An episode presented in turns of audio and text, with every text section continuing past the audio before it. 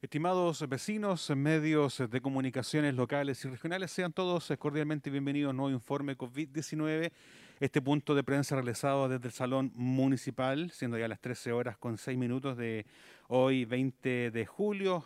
Rodrigo Gamboa entonces entregará este siguiente reporte. Buenas tardes a todos los habitantes de nuestra comuna de Constitución, de nuestra querida comuna de Constitución. Estoy acá como todos los días martes, hoy día martes 20 de julio del año 2021, para entregar a ustedes el reporte COVID del día de hoy. A nivel nacional, el día de hoy, hubieron 902 casos nuevos de COVID-19, con una positividad de un 2,96% y a 7 días una positividad de un 3,07%, totalizando 10.400 casos activos a nivel nacional. En nuestra región, en la región del Maule, al día de hoy hubieron 39 casos nuevos, totalizando a la fecha 98.806 casos nuevos desde el inicio de la pandemia. A nivel de nuestra comuna, para el fin de semana eh, largo que tuvimos a partir del día viernes 16 de julio, el día viernes 16 hubieron cuatro casos nuevos, sábado 17 seis casos nuevos, Domingo 18, cuatro casos nuevos. Y el día de ayer, lunes 19, un caso nuevo. La positividad del 13 al 19 de julio es de un 4,1%. De un total de 715 exámenes tomados, salieron positivos 30. Para el día de hoy, 20 de julio del año 2021, tenemos un caso nuevo, Casos totales, 4.593. Casos recuperados, 4.523. Casos activos, 30. Exámenes pendientes, 146. Y fallecidos, mantenemos la cifra de 40. Este corte fue realizado el día 19 de julio a las 21 horas. Respecto a las vacunas en nuestra comuna, en relación al porcentaje de vacunación de influenza, para el día de hoy, 20 de julio, tenemos un 87,1% de cobertura, con una población vacunada de 19.097 habitantes en relación a la población objetivo. En relación a COVID-19, personas con primeras dosis, eh, actualmente tenemos un 95% de la población objetiva vacunada. Subimos dos puntos porcentuales en relación al informe previo un total de 35.901 personas. Con segundas dosis o su esquema de vacunación completo, llegamos al 80% de la población objetivo, con un total de 30.281 personas vacunadas. Es importante destacar que esta población objetivo varía de acuerdo también a la población objetivo que va dando el MinSal de acuerdo a su programa de vacunación. Para esta semana, el día de ayer, el día de hoy y mañana miércoles, se realiza la vacunación de rezagados de 15, 16 y 17 años. Los pacientes crónicos adolescentes, también adolescentes que pertenecen a Sename y también siguen las embarazadas a partir de la 16 semana gestacional. Para el día jueves 22 y viernes 23 comienzan las primeras dosis para los adolescentes de 14 años. El llamado, obviamente, a todos los padres a que insten a, sus hijos a, que acudan a los centros de vacunación para completar eh, su primera dosis y posteriormente su, su esquema completo de vacunación. Quedando también para el día sábado 24 las personas que son rezagadas de COVID, de influenza, embarazadas, además de las segundas dosis. Respecto a la información que entregó MinSal el día de ayer, que fueron datos bastante relevantes en relación al efecto que ha tenido la vacunación en, nuestro país. Se ha visto una disminución importante en el ingreso de las camas UCI. Bueno, previamente también había comentado que eh, también se vio una disminución importante en personas que tenían una sintomatología asociada a COVID-19, a personas que disminuyó el riesgo de hospitalización, de enfermar gravemente y finalmente también de que eh, terminaran en una unidad de cuidado intensivo. De ahí viene la importancia de la vacunación que se está realizando, independiente del tipo de vacuna que se esté adoptando o que fue eh, vacunada la persona. También se vio que eh, dentro de las personas que están en las unidades de cuidados intensivos, aproximadamente el 56% de estas personas son eh, relacionadas con COVID-19, siendo un 44% restante para otras patologías no COVID-19, ya sea eh, pacientes que estaban en lista de espera, pacientes quirúrgicos. ¿ya? Entonces, también se ha visto un avance importante en ese sentido en la ocupación de las camas UCI en relación al porcentaje de pacientes COVID que están presentes en ella. También se ha visto una disminución de aproximadamente un 18% de los fallecidos en los últimos siete días.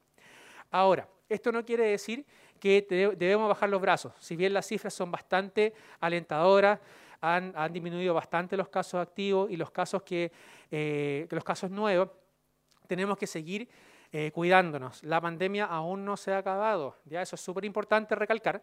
Seguir con las medidas de autocuidado, el lavado de manos, el uso de mascarilla, la ventilación de nuestros hogares y el distanciamiento físico son las medidas bastante probadas y de mayor importancia para evitar la contención de la pandemia. Durante el fin de semana eh, vimos que nuestras playas estaban con mucha gente, aún así se vio gente sin mascarilla, no respetando el distanciamiento físico. Entonces, el llamado a nuestra comunidad a cuidarnos, si bien tenemos mayores libertades actualmente en relación al paso a paso, tenemos que seguir cuidándonos para evitar que tengamos nuevos brotes en nuestra comuna y que no sigamos avanzando finalmente de fase, que finalmente lo que todos nuestros habitantes de nuestra comuna quieren. Pero lo más importante aquí es el cuidado de la salud de cada uno de nosotros. Ahora también eh, se informó en el MinSal el día de ayer, en el reporte de COVID de los días jueves, eh, las estrategias de importancia para evitar nuevos brotes y que se han dado de un comienzo de la pandemia. Uno de ellos es la vacunación, que le estoy dando a conocer los datos en cada reporte, el testeo, que ya sea por sintomatología eh, que requieran o que tengan los habitantes de nuestra comuna, o bien por una búsqueda activa de casos. Es importante recalcar, si por ejemplo alguno de ustedes eh, no tuvo una conducta adecuada, no siguió las medidas de autocuidado, acudan a realizarse un examen como búsqueda activa de casos de manera preventiva. ¿ya? porque se ha visto que aproximadamente 3 de 10 personas son asintomáticas. ¿ya? Son personas que son potencialmente infectantes al resto de la comunidad y se comienza a propagar nuevamente el virus. Entonces el llamado es a todas aquellas personas que no han tenido una conducta adecuada, acudan a realizarse un PCR o un test de antígeno eh, como búsqueda activa de caso. Ahora, otra medida también importante, una es la vacunación, otra el testeo a través de los PCR y eh, el test de antígeno. Y también otra medida que se nombra de importancia es el aislamiento, que son las tres medidas básicas y de importancia para evitar el avance de la pandemia. El aislamiento, lo que se recomienda, es que sea obviamente un uso de una pieza individual en una persona, que siempre hay una ventana para una adecuada ventilación de la zona, la puerta ojalá siempre cerrada, que tenga un aislamiento efectivo del resto de la, familia. Ya muchas personas viven con su familia, están eh, con un tan COVID positivo y eh, el aislamiento no se logra de manera adecuada y se provoca el contagio en el resto de los familiares. Ya entonces es importante que sea un eh, aislamiento efectivo a través de la puerta cerrada. Obviamente el manejo de los desechos a través de un basurero que sea de manera individual en lo posible, si es que se puede, es muy difícil esta, eh, medida, pero el, baño tiene que ser de uso exclusivo de la persona que tiene COVID-19. Además, que las personas cuenten con su red de apoyo de, eh, manera previa, ya que sepan a quién recurrir en caso de que estén con, eh, sean un contacto estrecho o bien sean personas que estén con COVID positivo, que tengan su adecuada red de apoyo y obviamente no compartir los alimentos, no compartir los vasos, ni los elementos, ni los cubiertos, ya que también es una medida bastante importante. Ahora, si estas medidas no se pueden cumplir a cabalidad, lo ideal es que esta persona que está en aislamiento y de medida de protección al resto de sus familiares acudan a una residencia sanitaria, ya que es lo recomendado actualmente, que cuenta con transporte, equipo de salud, se entregan las comidas durante el día, las cuatro comidas y es un entorno relativamente tranquilo. En nuestra comuna tenemos una residencia sanitaria y se debe llamar al fono 800-726-666, que es el número centralizado para eh, las residencias sanitarias. Ellos hacen un estudio de los cupos que se encuentran en este caso en nuestra comuna y se designa el cupo a la persona que así lo solicite. Dejo con ustedes a la nutricionista Claudia Molina, quien va a ser la encargada de entregar la información relevante en el aspecto eh, nutricional en contexto de pandemia COVID-19.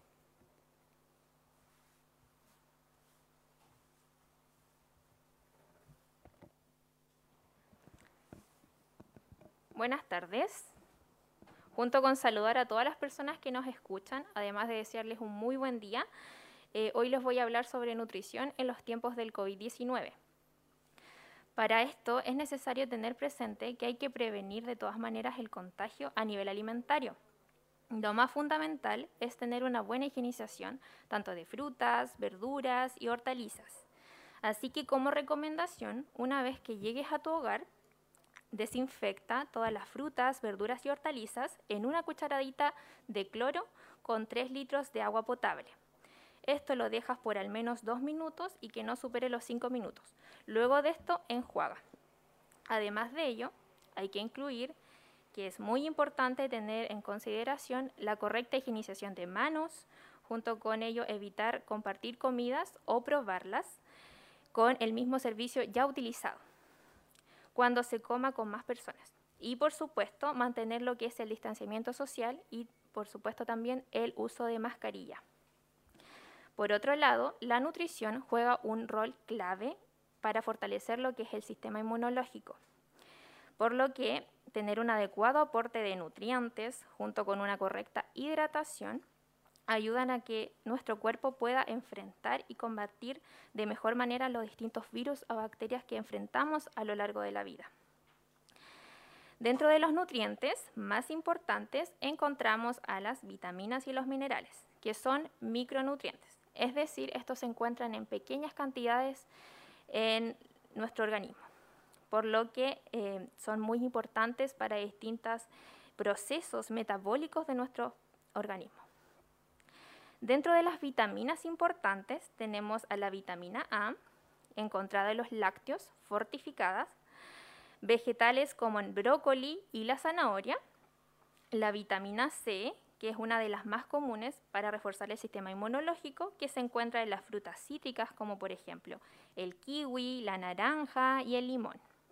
Junto con ello también la vitamina D, que la alimentación no se encuentra en una dosis adecuada, por lo que en estos casos es necesario exponerse al sol de forma diaria para no tener este déficit.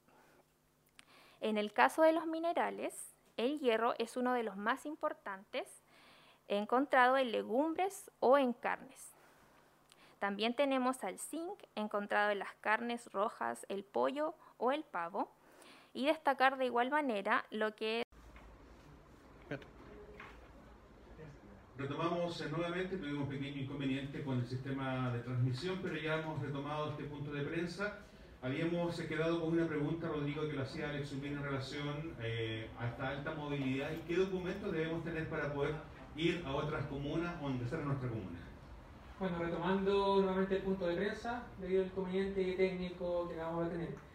En relación a esa pregunta, eh, comentaba que el pase de movilidad es el elemento primordial para poder desplazarse tanto dentro de la comuna como a otras comunas. De partida, el pase de movilidad es lo más importante, que es un elemento o un pase dinámico, como comenté en el punto de prensa pasado, con el cual eh, si una persona, por ejemplo, está en cuarentena, está como contacto estrecho, este pase de movilidad se desactiva para que la persona no pueda tener una libre circulación ya sea por las comunas.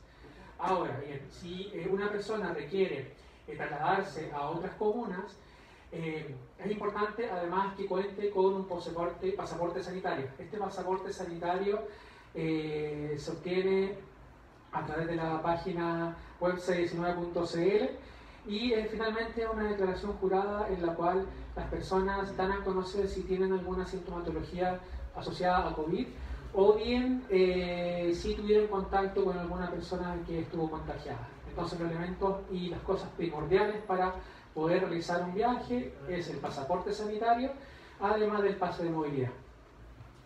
Si podemos retirar las cifras para ir terminando este punto de prensa. Las cifras eh, para el día de hoy, 20 de julio del año 2021, casos nuevos 1, Casos totales 4.593, casos recuperados 4.523, casos activos 30, exámenes pendientes 146 y fallecidos 40. Doy por terminado este punto de prensa eh, junto a la nutricionista Claudia Molina, quien entregó información relevante respecto a, a COVID-19 en el ámbito de la nutrición. Nos vemos el próximo día viernes en un nuevo punto de prensa. Y para terminar, eh, aprovecho de agradecer también a los medios de comunicación presentes en cada punto de prensa y a los habitantes de nuestra comuna que están atentos a los puntos de prensa que brinda nuestra municipalidad. Muchas gracias a todos y nos vemos el día viernes.